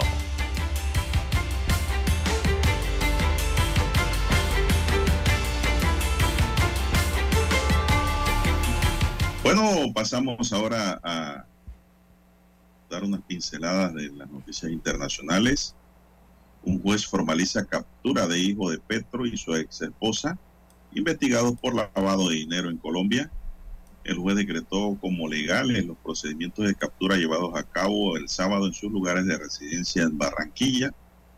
Un juzgado de Bogotá formalizó ayer domingo 30 de julio la captura de Nicolás Petro Burgos, hijo del ex del presidente colombiano Gustavo Petro y de su ex esposa Daisuris Vázquez, arrestados por el posible delito de lavado de activos. Lo dio a conocer la Fiscalía General. El juez decretó como legales los procedimientos de captura llevados a cabo el sábado en sus lugares de residencia en Barranquilla, capital del Departamento del Atlántico, desde donde fueron llevados en avión a Bogotá. En la decisión judicial también se decretaron como legales los allanamientos, registros e incautación con fines de decomiso de elementos que serían útiles para la investigación y que adquieren la calidad de material probatorio o evidencia física, indicó la Fiscalía en un comunicado. En una audiencia que se prolongó por ocho horas, el juzgado penal municipal 74 con funciones de control de garantías reafirmó que se cumplieron todos los requisitos constitucionales y legales en el procedimiento de detención. En las próximas horas, posiblemente mañana martes, la Fiscalía imputará a Nicolás Petro los cargos de lavado de activos y enriquecimiento ilícito y para su esposa lo de lavado de activos, violación de datos personales, agregó la información. Petro Burgos, que es diputado de la Asamblea del Atlántico, fue detenido en Barranquilla como parte de una investigación iniciada por la Fiscalía en marzo pasado. El punto de partida fue una entrevista de su ex esposa a la revista Semana en la que contó que Nicolás Petro recibió de un narcotraficante una alta suma de dinero para la campaña electoral del hoy presidente Gustavo Petro y que se quedó con ese dinero, don César. Ahí arranca el tema. Por ahí se empezó a deshilar el muñeco. Según el relato de Vázquez, también arrestada el narcotraficante Samuel Santander López Sierra, alias el hombre Malboro, le entregó a Nicolás Petro más de 600 mil pesos unos 153 mil dólares para la campaña de su papá. Eso nunca llegó legalmente a la campaña porque él se quedó con ese dinero y así otros añadió la mujer que mencionó que Nicolás Petro también recibió 200 millones de pesos, o sea, 51 mil dólares del controvertido empresario Alfonso Turco Ilzaca, que tampoco fueron a dar a la campaña. El presidente Petro, tras conocer la noticia, manifestó como persona y padre me duele mucho tanta autodestrucción y el que uno de mis hijos pase por la cárcel como presidente de la República aseguró que la Fiscalía va a tener todas las garantías de su parte para proceder de acuerdo a la ley. El jefe de Estado colombiano ya aseguró que no intervendrá ni presionará las decisiones de la Fiscalía para beneficiar a su hijo. Que estos sucesos forjen su carácter y pueda reflexionar sobre sus propios errores, agregó el presidente colombiano, don César. ¿Qué más tiene usted sobre esta gran noticia de primera plana a nivel mundial? Esa fue una tendencia en Twitter. Bien, las 6.50 minutos eh, de la mañana en todo el territorio nacional. También en Europa hay noticias, don Juan de Dios, y es en España, luego de las elecciones. El presidente del conservador Partido Popular, Alberto Núñez Feijó, pidió el día de ayer al jefe del Ejecutivo Español en funciones, que es Pedro Sánchez, reunirse la próxima semana para dialogar y evitar un bloqueo político y la ingobernabilidad de España, según anunció en un comunicado ayer. Feijó eh, remitió una carta a Sánchez en la que se presenta como ganador de las elecciones generales con 137 diputados tras el recuento del voto de los españoles en el extranjero frente a 121 de los socialistas. Eh, y le reitera eh, su propuesta de reunirse para conocer sus posiciones y detallar las suyas. Y es lo que ha ocurrido durante el fin de semana, amigos oyentes, es que el PP arrebata el escaño del voto extranjero al PSOE en España y eso complica la posible investidura de Pedro Sánchez como jefe de gobierno por otro periodo en España. Así que destaca Feijó en su carta, eh, lo hizo en la responsabilidad que acompaña al candidato de la fuerza política ganadora con el propósito de establecer un diálogo responsable en beneficio de la estabilidad política e institucional de España. Así que el líder del PP, eh, de apellido Feijó, le recordó que la complejidad que pueden suscitar los resultados electorales no debe agravar las incertidumbres ni minar la confianza de los ciudadanos españoles en la capacidad del sistema político y constitucional para asegurar la mejor gobernabilidad en el interés de España, según destaca parte de la misiva de Feijó, eh, que eh, se difundió eh, ayer por la tarde, poco después de que el Partido Socialista, o sea, el PSOE, decidiera reclamar la revisión de más de 30 mil votos nulos tras el escaso margen que separaba al PP y al PSOE en el último escaño por Madrid. Así que así está la situación en España eh, para conocer entonces cómo se podrá formar el nuevo gobierno español. Así que bueno, el PP logra eh, buena cantidad de votos y le arrebata esos escaños al PSOE. Bien, las 6.53 minutos eh, de la mañana en todo el territorio nacional. ¿Qué más tenemos, eh, don Juan de Dios? Bueno, la policía de Pakistán elevó a 35 los muertos y 130 los heridos tras un atentado suicida ocurrido ayer durante una concurrida reunión del partido religioso Jamiat Ulema y Islam en la provincia norteña de Kimber, Patunkowa. El ataque tuvo lugar en la ciudad de Car hacia las 16 horas, dijo a la agencia EFE un oficial de la comisaría de policía de la localidad de Aziz de Cam. De momento, 35 personas murieron y 130 han resultado heridas en la explosión, dijo la fuente.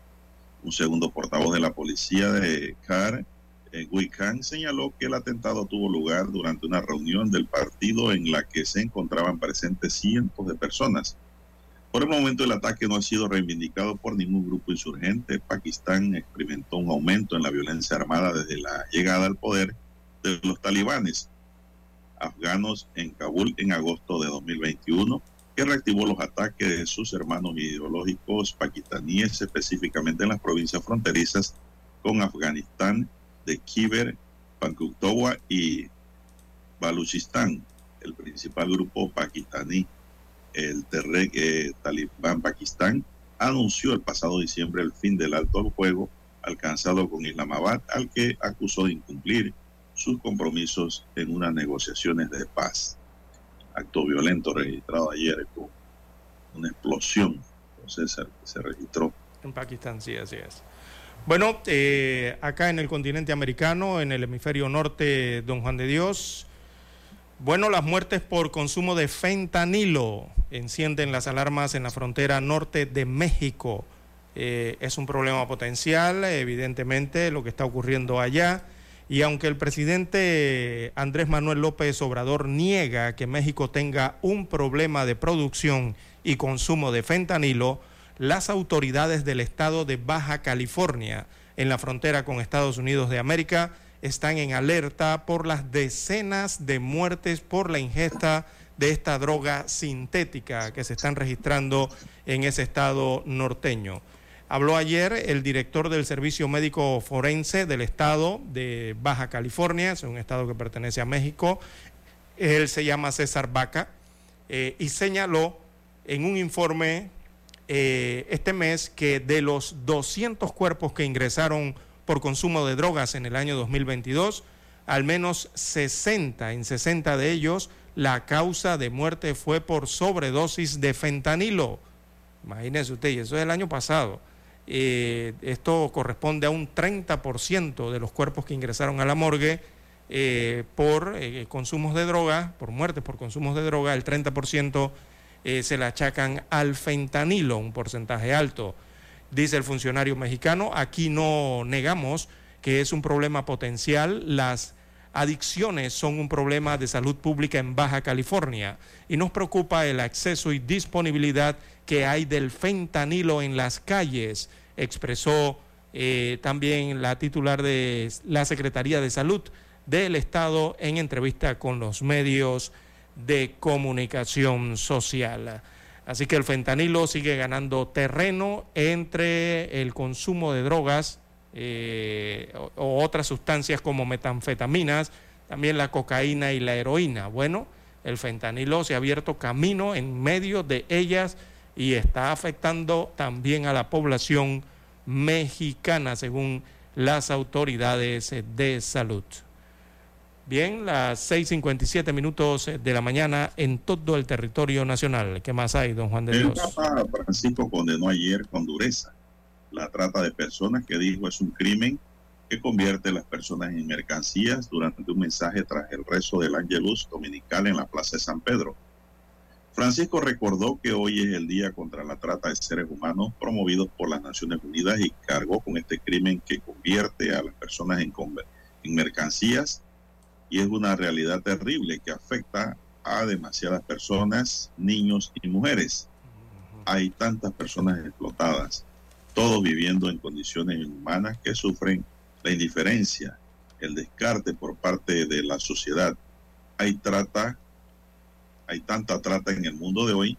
Dios bendiga a los que se esfuerzan para luchar contra la trata, agregó en su mensaje el Papa. En este día la ONU hizo también un llamamiento a los gobiernos, las fuerzas de seguridad y de la sociedad civil para fortalecer la prevención, la identificación y el apoyo a las víctimas.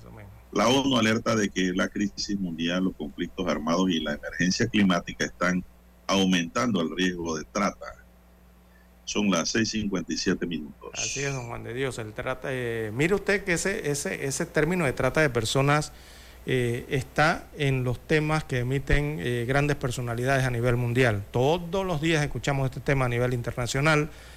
también Panamá no está exento de esto, don Juan de Dios. y este problema de la trata de personas, como bien señala el Papa Francisco, oiga, esto se ha constituido en la compra-venta de seres humanos eso es lo que la trata de personas. y, hay matices eh, enormes de este problema a nivel mundial.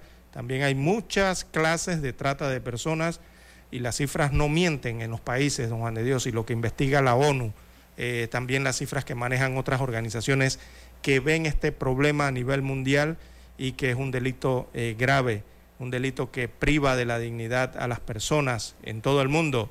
gente que es engañada, don Juan de Dios, porque regularmente lo que pasa es que engañan a las mujeres, engañan a los hombres, a las niñas y a los niños de cualquier rincón del planeta y los someten entonces diariamente a situaciones de explotación de todo tipo.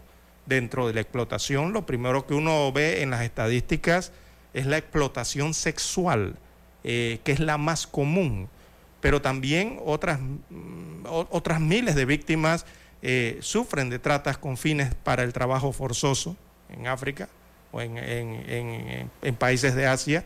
Eh, también son convertidos en servidumbre doméstica, mucha gente, eso es trata también. Eh, otros son usados en la mendicidad infantil, estos adultos que utilizan a los menores, los envían a pedir dinero a las calles. Bueno, eso es parte de trata también. Y hay otras víctimas, ¿no? Eh, que lastimosamente son capturadas o engañadas y las utilizan para extraerle los órganos. Así que este es un problema mundial serio, eh, don Juan de Dios, y que ningún país está exento de él. Por lo tanto, las palabras eh, resuenan, las palabras del Papa Francisco resuenan eh, así como la de otras organizaciones importantes mundiales y presidentes también.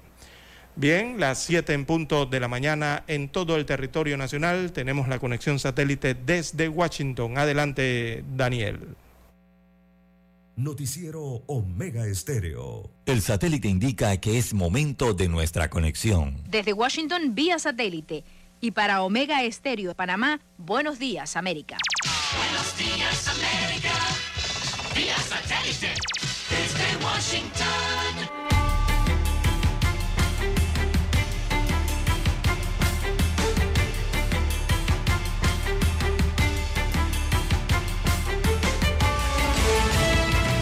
Desde Washington les informa Henry Llanos.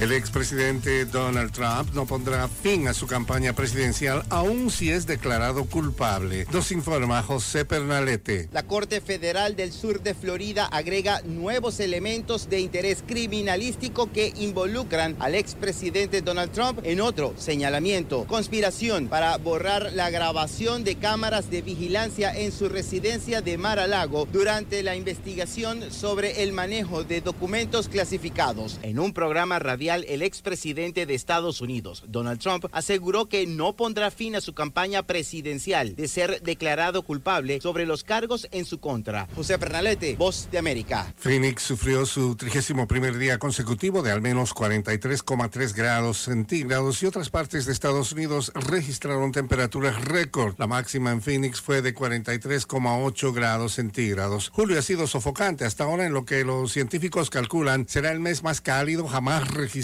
y probablemente el más caluroso que se haya visto. La Organización Meteorológica Mundial y el Servicio de Cambio Climático de Copérnicus han proclamado que julio había destrozado los récords. Defensores de derechos humanos en Venezuela exigen la libertad plena para 33 miembros de la comunidad LGBTI que fueron detenidos hace una semana. Desde Caracas nos informa Carolina Alcalde. Abogados y activistas de derechos humanos exigen libertad plena, la desestimación de los cargos y la anulación del proceso contra los 33 hombres detenidos la semana semana pasada en la ciudad de Valencia, en Venezuela, durante una redada en un club privado frecuentado por miembros de la comunidad LGBTI por presuntamente participar en una supuesta fiesta sexual. Treinta de ellos fueron excarcelados bajo régimen de presentación y tres permanecen detenidos. Richel Briceño, abogada de la Universidad Central de Venezuela, coincide con otros expertos en que son inaplicables en el caso y sostiene que se abre la puerta a la criminalización de la comunidad LGBTI. Carolina Alcalde, Voz de América, Caracas. Un juez de garantías legalizó el domingo la detención del hijo del presidente de Colombia, Gustavo Pérez Nicolás Petro Burgos y su ex esposa Daisuri Vázquez, después de que fueron arrestados el sábado por elementos de la Fiscalía por lavado de activos y enriquecimiento ilícito. Después de una sesión de nueve horas, se dio a conocer que la audiencia de imputación de cargos se realizará el próximo martes. Un sistema de corrientes oceánicas que transporta calor hacia el norte a través del Atlántico Norte podría colapsar a mediados de siglo, según un nuevo estudio. Los científicos han dicho que tal colapso podría causar un aumento catastrófico del nivel del mar y un clima extremo en todo el mundo. En las últimas décadas, los investigadores han planteado y minimizado el espectro de colapso de la corriente atlántica. Hace dos años, el panel intergubernamental sobre el cambio climático de la ONU dijo que una catástrofe de este tipo era poco probable en este siglo. Sin embargo, un nuevo estudio publicado por la revista científica Nature Communication sugiere que podría no estar lejos e improbable como aseguró la ciencia convencional. Según la Administración Nacional Oceánica y Atmosférica, la circulación de vuelco meridional del Atlántico es un sistema vital de corrientes oceánicas que hace circular el agua por todo el Océano Atlántico. Este es un proceso largo que tarda aproximadamente mil años en completarse, pero que se ha ralentizado todavía más desde mediados del siglo XX. Una mayor desaceleración o la detención total de la circulación podría crear un clima más extremo del actual en el hemisferio norte, un aumento del nivel del mar en la costa este estadounidense y una sequía que afectaría a millones de personas en el sur de África, advirtieron científicos en Alemania y Estados Unidos. En la investigación, Peter y su hermana Susanne Didblensen, dos investigadores de Dinamarca, analizaron los riesgos de las temperaturas de la superficie del mar en el Atlántico Norte por más de 150 años entre 1870 y 2020 como una forma de evaluar esta circulación. Los científicos descubrieron que el sistema podría colapsar entre 2025 y 2095, dadas las emisiones globales actuales de gases de efecto invernadero. Héctor Contreras, Voz de América, Washington. Desde Washington vía satélite y para Omega Estéreo de Panamá hemos presentado Buenos Días América. Buenos días América, vía satélite desde Washington. Para anunciarse en Omega Estéreo marque el 269-2237. Con mucho gusto le brindaremos una atención profesional y personalizada. Su publicidad en Omega Estéreo. La escucharán de costa a costa y frontera a frontera. Contáctenos 269-2237. Gracias. La información y el análisis en perspectiva. De lunes a viernes, de 7.30 a 8.30 de la mañana. Con Guillermo Antonio Adames, Rubén Darío Murgas y Camila Adames Arias. En perspectiva. Por los 107.3 de Omega Estéreo. En Cervecería Nacional, la transformación digital es el centro de lo que hacen. Hoy logran que el 95% de sus pedidos sean digitales a través de su plataforma BIS. Qué buen motivo para brindar. Noticiero Omega Estéreo.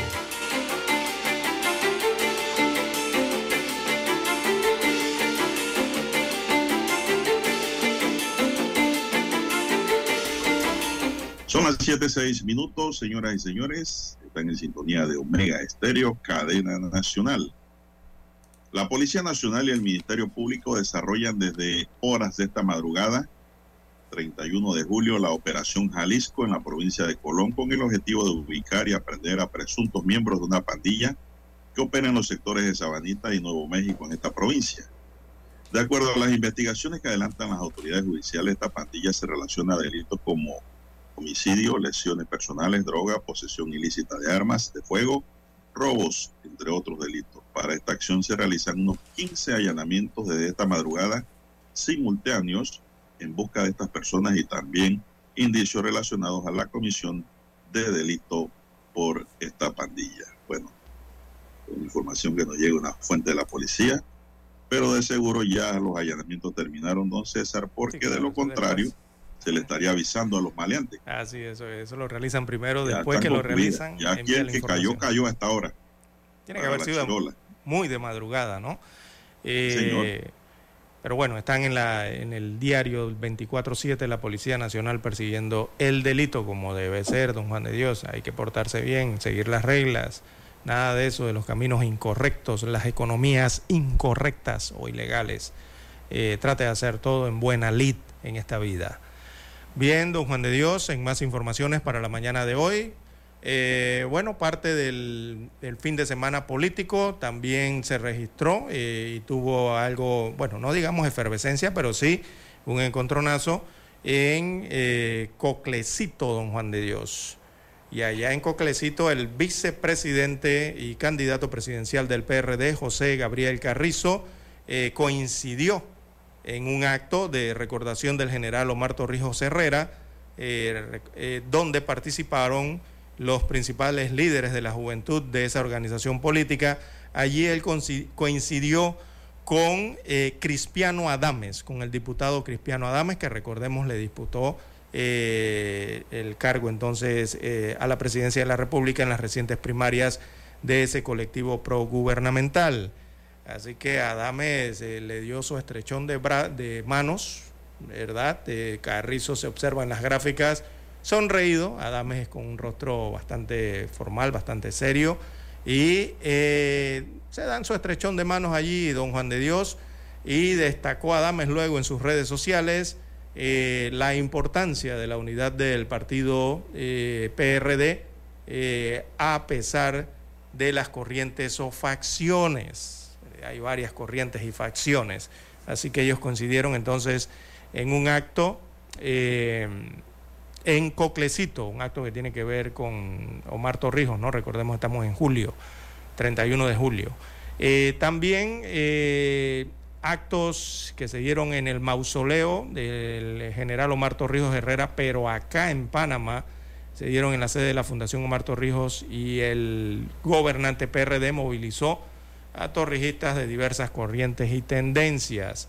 Allí entonces estuvo presente el otro candidato presidencial, Martín Torrijos Espino, candidato por el Partido Popular, recordemos, eh, eh, se mantiene entonces inscrito dentro de las filas del partido PRD. Eh, esto de lo que tiene que ver entonces con estas fechas relacionadas al general Omar Torrijos Herrera.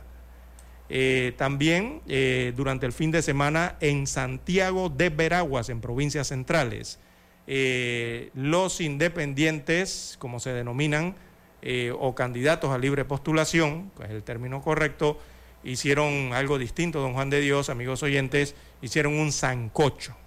Eh, ese es el sancocho en Vamos, ¿verdad? Lo hicieron en Santiago de Veraguas y dominó. Entonces, el, vemos aquí están jugando ping-pong y otros juegos de mesa en el directorio también del partido Otro Camino, eh, que se realizaron también durante el fin de semana eh, político eh, que hubo durante las últimas horas. También durante el fin de semana, don Juan de Dios pasó sin trascendencia, diría yo, el aniversario número 53 del populoso distrito de San Miguelito, aquí enclavado en el área metropolitana, don Juan de Dios. Eso pasó sin pena ni gloria. San Miguelito. ¿Qué diferencia? Y, a otros años que había un gran desfile. Exacto. Entonces... no hubo nada. Nada, no hubo trascendencia y lo que, lo que hay es quejas en San Miguelito, don Juan de Dios, por el problema de la recolección de la basura. O sea, San Miguelito pasó un aniversario más, pero inundado en basura, lastimosamente. Eh, y lo que hay que ver con las paradas, ¿no? Que parecen mercados persas, eh, don Juan de Dios. Y qué hablar del tema de la seguridad en San Miguelito y la invasión que se viene registrando de los parques públicos también en este sentido. Así que 53 años, eh, don Juan de Dios cumplió San Miguelito el fin de semana y todos nos preguntamos aquí en, el, en la provincia de Panamá, ya que forma parte de uno de los distritos, bueno, ¿y qué se ha hecho por San Miguelito, don Juan de Dios? ¿Qué ha pasado con el alcalde de San Miguelito? yo tengo 53 años de vivir en San Miguelito. 53 años. Y yo no veo que esto avance. Eh, nada, San Miguelito se ha estancado.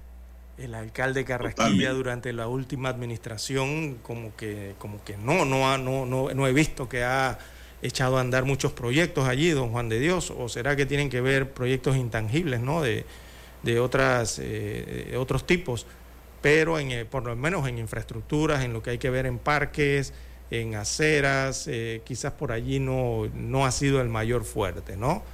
para el distrito de San Miguelito en los últimos años, sumado a la gran problemática que hay con la recolección de basuras eh, y eh, la exigencia que noto ya de los ciudadanos en San Miguelito, Don Juan de Dios, de que sea revisado el contrato de concesión para la recolección de la basura en ese distrito, don Juan de Dios, ante la situación crítica que están sufriendo durante las últimas semanas y que no ven el accionar por parte de la autoridad local, en este caso del municipio de San Miguelito, el alcalde Valdés Carrasquilla, en exigir a la empresa el cumplimiento, don Juan de Dios, de la concesión que le fue otorgada para recolectar los desechos sólidos de ese distrito populoso aquí dentro de la provincia de Panamá.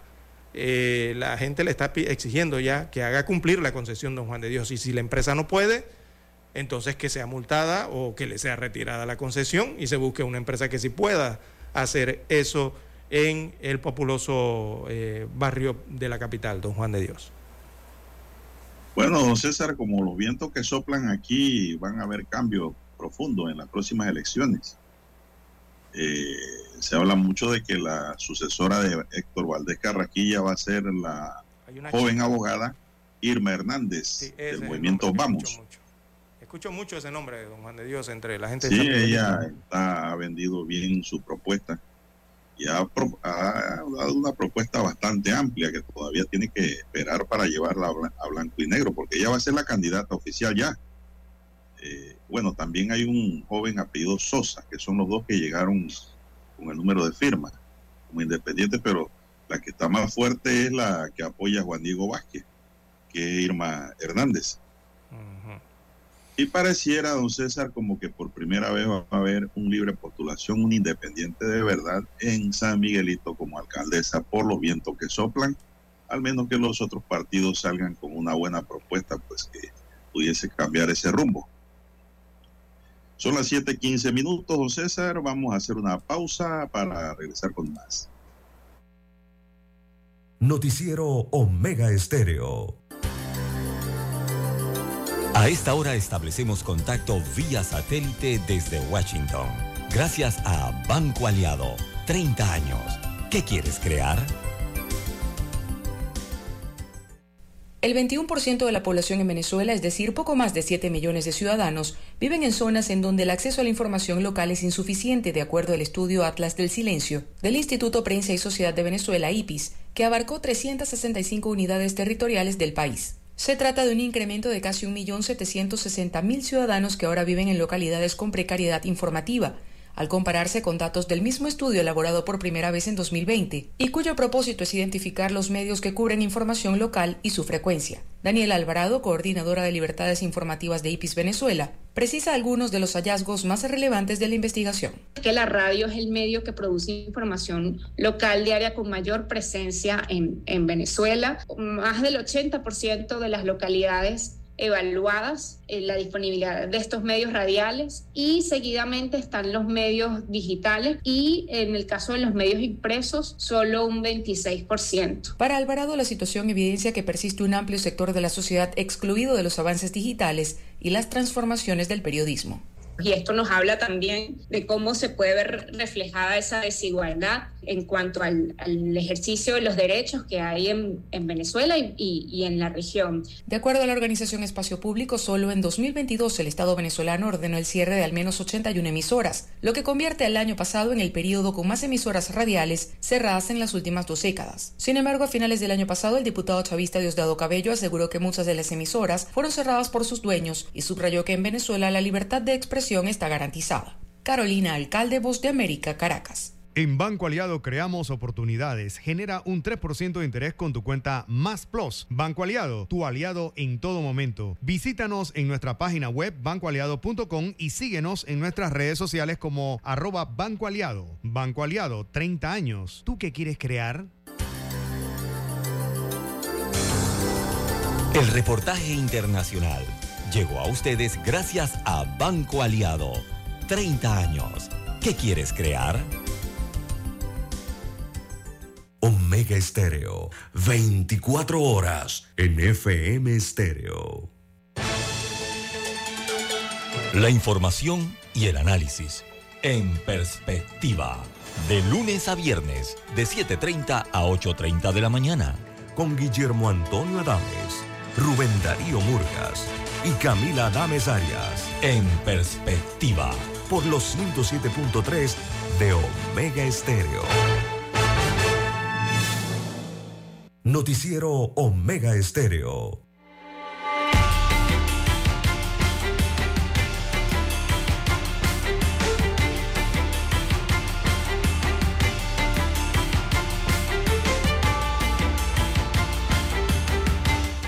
Bien, entramos a la recta final de su noticiero, el primero con las últimas, el noticiero Omega, para gente pensante.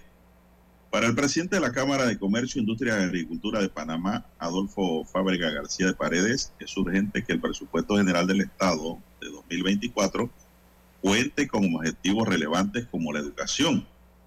Fábrega dijo que el fortalecimiento del sector educativo, asignándole el 7% del Producto Interno Bruto en el presupuesto, eh, equivalente a 5.735 millones de dólares, es un paso en la dirección correcta. Vamos a ver si no le sacan la plata en traslado de partida, don César. Sin embargo, es importante recordar que el objetivo no es solo incrementar el gasto, sino mejorar la calidad de nuestro sistema de manera significativa y medible. Esto es clave para mejorar la vida de los panameños, dijo el agremiado. El dirigente recordó que el presupuesto general del Estado para la vigencia fiscal 2024 es una de las principales herramientas de la política pública con la que cuenta Panamá. Además, planteó que ese presupuesto debe ser estructurado de manera que reduzca significativamente en el gasto de funcionamiento e incrementando el ahorro corriente y destinando recursos a la inversión pública prioritaria. Bueno, esto es un, como quien dice don César, es un sueño. Aquí no va a haber disminución del gasto de funcionamiento, nunca, y menos previo a la campaña política. Pero hay que decirlo, está muy bien. El incremento del ahorro corriente, don César, eso es como otra gran ilusión, ¿no? Pero hay que decirlo, porque lo, debe ser lo correcto. Y destinando recursos a la inversión pública prioritaria. Bueno, eh, allí yo sí creo que van a hacer algunas cositas en esa línea, don César, para que la gente vea que están trabajando, ¿no? Lo que es obra, reparación de carreteras, de vías y... Pero los dos primeros factores de desarrollo del país, entonces César, eh, no creo que le metan hombro a eso. Aquí lo que ha existido, don Juan de Dios, eh, si se revisase bien la, el tema de las contrataciones en el Estado en el último año, eh, adicional a los que ya han pasado en los tres años anteriores, don Juan de Dios, eh, la planilla nunca ha bajado, eh, nunca la han recortado, nunca la han contenido siquiera, eh, siempre ha estado en aumento, siempre, todos los años, dentro del presupuesto general del Estado. Eh, don Juan de Dios y las Ese plan de retiro voluntario fue un fracaso, don ¿Se, César. ¿Se acuerda que se lo dijimos aquí, don Juan de Dios? Después de las protestas, Totalmente. después de las protestas en, allá en el área de la comarca Navebuglé, que eso iba a ser un fracaso. ¿Por qué? Porque esos planes están destinados no para reducir ninguna planilla. Nadie va a renunciar a eso. ¿Por qué? Porque tienen eh, nombres específicos, cargos específicos en instituciones específicas. Y no se van a acoger a eso. Definitivamente que no. Y es lo que pasó. Nadie se acogió a eso, don Juan de Dios. Eh, ¿Por qué? Porque, bueno, a veces las cosas no se las explican bien a, los ciudadanos, ¿no? Siempre se las dejan con palabras muy técnicas y la gente tiende a pensar que, va a ocurrir, pero realmente no ocurre lo que las palabras dicen, don Juan de Dios. Entonces aquí lo que hemos visto en los últimos años es que se han acrecentado las botellas eh, en el Estado, don Juan de Dios. Y hay que decirlo con su nombre claro, son botellas. Eh, hay denuncias por todos lados eh, de esa mala, de esa de, esa de las costumbres más corruptas, de esa mala costumbre adoptada eh, por los malos políticos. Lastimosamente es así. Eh, para que exista una botella, don Juan de Dios, tiene que existir un mal político de nombrar botellas y eso se está verificando en diversas instituciones y una en específico. Hay mucha queja por parte de Pandeportes, don Juan de Dios, y las quejas no vienen de adentro de Pandeporte, las quejas vienen de la ciudadanía que está observando eso y que está observando que en esa institución se ha aumentado en los últimos meses, en el último año, la cantidad de funcionarios que se chocan entre ellos, don Juan de Dios. eh, ni siquiera dentro de las instalaciones de Pandeporte. Es más, lo han tenido que, enviar. los han tenido que enviar a las instalaciones deportivas, a los estadios, don Juan de Dios. Usted sabe la infraestructura del estadio, ¿no? Que tiene pocos pasillos, eh, ¿verdad? Donde se puede trabajar y bueno, allá se estrellan entre ellos. Eh, por tal cantidad de nombramientos inusuales eh, que se han dado en los últimos meses, incluso hasta nombramientos permanentes de personas, don Juan de Dios, que como todos sabemos están sin funciones y que no desempeñan labor alguna en los despachos donde están asignados.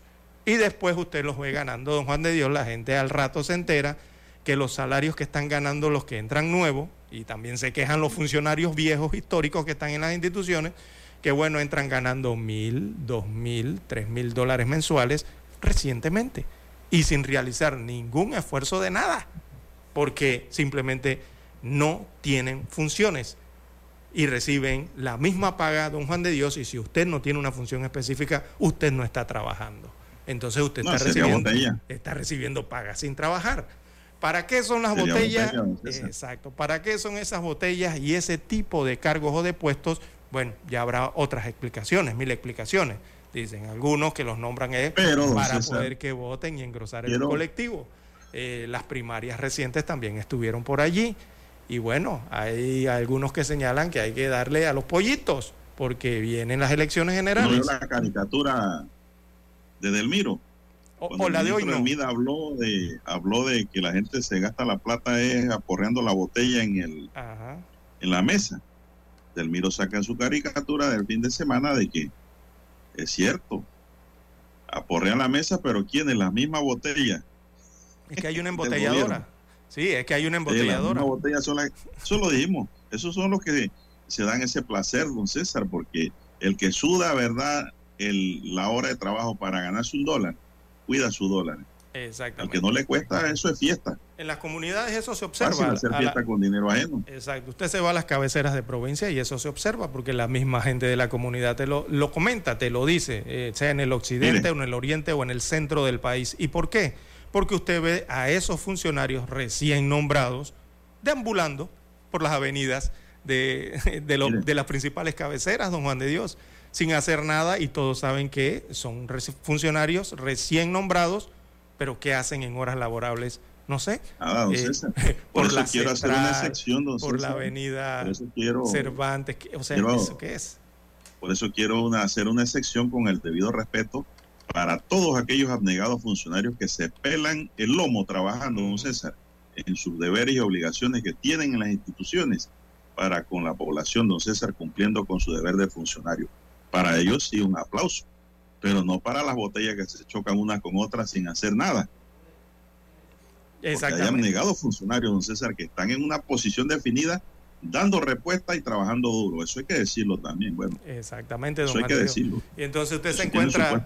ganado. Sí, eh, me preguntan aquí, pero ¿cómo sabe? Bueno, es que las denuncias son ciudadanas, amigo oyente, y además usted las encuentra en la calle. ¿Cómo usted se da cuenta de las malas prácticas esas que, que se encuentran esas damajuanas? o, esos garrafones, como le llamamos acá. ¿Usted cree que los que están, eh, eh, ¿usted cree que los que están zurrados de verdad no se molestan por dentro? Don claro que sí, don Juan de Dios, porque nunca han recibido un aumento en 20 años de trabajo, don Juan de Dios, y ven que llega alguien ganando tres veces más su sueldo, es recién entrado al gobierno o, como sea. Entonces, eh, usted lo descubre, usted es gente que usted nunca ha visto en un, gente que nunca ha visto en un cajero automático, don Juan de Dios eh, sacando dinero, usted de repente los ve sacando dinero con tarjeta. Y les pregunta. Bueno, se nos acabó el tiempo, dice ah, Daniel. Daniel Arauz Pinto nos acompañó en el tablero de controles. En